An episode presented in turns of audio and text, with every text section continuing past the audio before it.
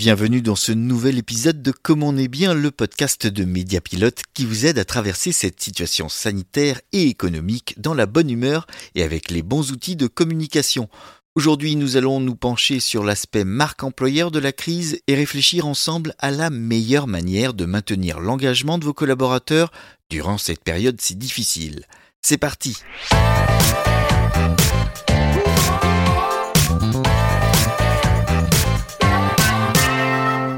Et oui, qui l'aurait cru, nous voilà au cœur d'un second confinement national, certes plus allégé que le premier, mais tout autant perturbant et plus ou moins difficile à vivre selon chacun. Bars et restaurants sont toujours fermés, tout comme les cinémas, les musées, les salles de concert et les salles de spectacle. Bref, plus personne n'a accès à cette soupape de divertissement qui nous fait tant de bien. Mais nous sommes surtout, soyons francs, lassés de la durée de la crise et épuisés ce qui joue énormément sur le mental et sur notre motivation, que ce soit dans notre rôle de parent, de salarié ou encore d'entrepreneur. Ainsi, le risque de désengagement de notre univers de travail est bien là. Heureusement, beaucoup de choses font que la situation n'est pas la même qu'au printemps dernier. Tout d'abord, nous avons déjà vécu un confinement. Nous sommes donc dans une situation qui n'est pas inédite.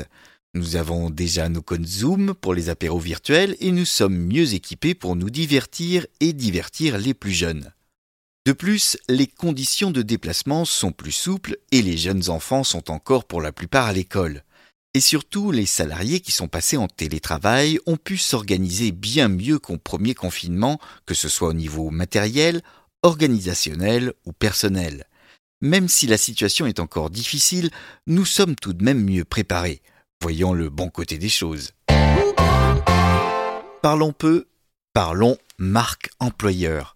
La marque employeur, c'est l'identité partagée entre l'entreprise et ses collaborateurs, une proposition de valeur commune et des promesses communiquées par l'entreprise auprès de ses collaborateurs, de ses clients et de ses candidats.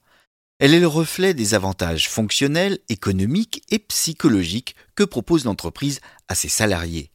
Et une crise comme celle que nous traversons peut être, paradoxalement, un bon moyen de conserver une agilité dans ses actions de communication, et surtout pour maintenir une cohésion et un engagement interne fort.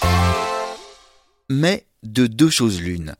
Si votre marque employeur est déjà réfléchie et formalisée, votre première action va être de se recentrer sur vos fondamentaux de réfléchir à comment ces derniers vont pouvoir s'appliquer dans ce nouvel environnement, mais aussi comment vous allez pouvoir maintenir un engagement fort auprès de salariés tous forcément un peu usés par la situation. Si votre marque employeur n'est pas formalisée ou pas encore claire pour vos équipes, c'est le meilleur moment pour réunir vos collaborateurs afin de réfléchir ensemble à la manière dont vous allez pouvoir la définir et la faire vivre. La marque employeur pour maintenir l'engagement de vos équipes. C'est le nerf de la guerre et c'est l'aspect sans doute le plus important de cette crise pour les entreprises. Maintenir la cohésion d'équipe et l'engagement de ses collaborateurs qui se retrouvent pour la plupart en télétravail. Et la première chose à faire, c'est communiquer. Garder le lien, maintenir les réunions même s'ils sont en visio et pourquoi pas faire en sorte de les rendre plus efficaces, moins longues pour le confort de tous. Les réunions peuvent se faire sous la forme de points rapides quotidiens, pas plus d'une demi-heure, et ou de conférences plus poussées de manière hebdomadaire. Il ne faut rien cacher à la situation de l'entreprise et être transparent auprès de salariés qui, de toute façon, ne sont pas naïfs et savent bien qu'elle est difficile, quel que soit son secteur d'activité. Réunir ses collaborateurs au sein d'une même bannière, c'est très important. Et pour continuer à maintenir ce lien informel et nécessaire auprès de vos collaborateurs, plusieurs pistes sont à explorer pour créer ou recréer la conversation. Continuez à utiliser les réseaux sociaux d'entreprise pour poster, informer, expliquer, échanger. Tout est bon pour aider à garder le sourire et rester positif et professionnel. Utilisez les réunions visio pour créer un nouveau rythme, de nouveaux rituels quotidiens apportant de la structure à la vie en télétravail. Utilisez les nouveaux outils à votre disposition pour faciliter la discussion et les échanges comme Slack ou la suite Google. Testez des choses nouvelles. Par exemple, avez-vous entendu parler des outils de valorisation entre pairs comme le Super Like Toutes ces options à votre disponibilité sont des outils efficaces s'ils sont utilisés pertinemment. Mais n'oublions pas les outils majeurs pour établir ou réétablir de l'engagement au sein de vos collaborateurs. La confiance et la flexibilité.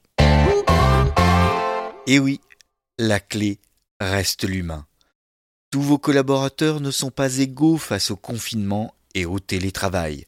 Certains sont mieux équipés que d'autres, certains ont peu d'espace, d'autres ont des enfants en bas âge dont il faut s'occuper parfois le midi qu'il faut aller chercher à l'école ou parfois même toute la journée pour les plus petits. Soyez sûr d'une chose, une vaste majorité de vos collaborateurs veut bien faire et veut toujours autant s'impliquer dans la vie de leur entreprise et dans leur travail. Il s'agit tout simplement de leur faire confiance. Le télétravail forcé n'est pas une situation facile, loin s'en faut. Compréhension, flexibilité et confiance sont les maîtres mots pour des relations apaisées et un travail d'équipe efficace. Trop de stress et d'impératifs, trop de charges de travail par rapport à la vie normale dans laquelle les frontières entre la vie personnelle et professionnelle sont claires et établies et vous pouvez être certain que rien n'ira comme vous le voudrez. Accorder de l'autonomie à ses collaborateurs, prendre en compte la situation personnelle de chacun, c'est leur accorder de la confiance et des responsabilités. C'est également reconnaître une véritable valeur à leur capacité. Et ça, c'est la recette gagnante pour du télétravail prolongé productif, efficace et bienveillant. D'ailleurs, en parlant de bienveillance, bienveillance et vigilance. N'oubliez jamais que l'entreprise joue un rôle majeur dans le bien-être de ses salariés. Ces derniers peuvent parfois vivre des situations personnelles compliquées, voire difficiles. Si ces situations ne sont pas toujours visibles, il est important d'offrir à ses collaborateurs la possibilité de s'exprimer facilement et de leur montrer qu'ils ne sont jamais seuls. Créer des cercles de soutien en ligne pour aider dans la vie quotidienne, Imaginez une hotline pour répondre aux questions des salariés, mettre à disposition des numéros d'urgence spéciaux dans le cadre de violences conjugales par exemple, ou de manière plus légère, donner accès à des contenus ou applications type yoga, méditation, etc. Vous l'aurez compris, maintenir l'engagement de ses collaborateurs dans le cadre de cette crise est plus que jamais important. L'occasion cependant de remettre certaines pratiques en cause pour proposer des conditions de travail au plus proche des besoins de ses salariés, afin d'obtenir toujours plus d'engagement de leur part. Bienveillance, confiance, écoute, organisation, voilà les mots à retenir. À bientôt pour le prochain podcast, et d'ici là, portez-vous bien.